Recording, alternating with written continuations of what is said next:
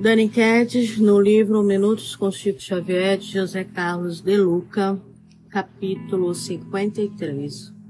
Você é o jardineiro da sua vida. Cada criatura viverá daquilo que cultiva. Quem se oferece diariamente à tristeza, nela se movimentará. Quem enaltece a enfermidade, sofrer-lhe-á o dano. Lícias. Você já pensou que é o jardineiro da própria vida? Que colheremos as flores e os espinhos que cultivarmos? Que todas as emoções e sentimentos cultivados acabarão germinando na estrada de nossa vida? Queremos saber do nosso futuro? Vejamos a semente que estamos jogando em nosso caminho de agora. Ninguém precisa ir a cartomantes ou adivinhos. Basta examinarmos a própria consciência e conferirmos onde nossos passos estão nos levando. O que temos feito de bom, no que temos nos omitido? Que excesso nós estamos nos permitindo? Que hábitos nós temos cultivado?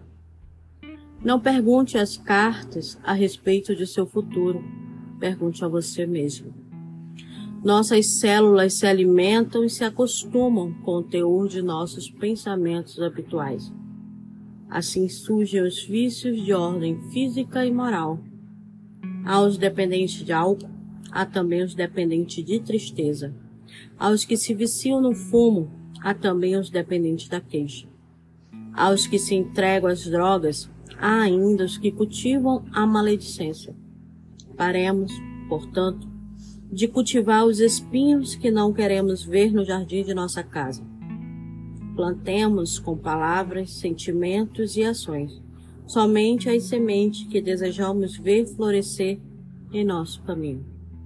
Hoje é o melhor dia para começar a poda e a plantação.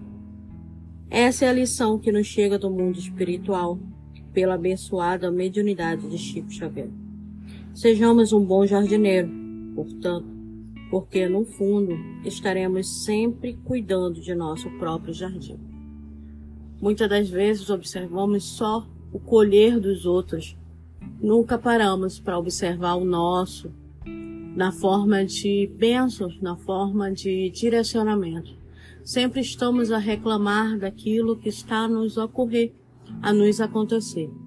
E é chegado o momento de pararmos de somente refletir sobre o outro e começar a refletir sobre o nosso jardim, a nossa vida.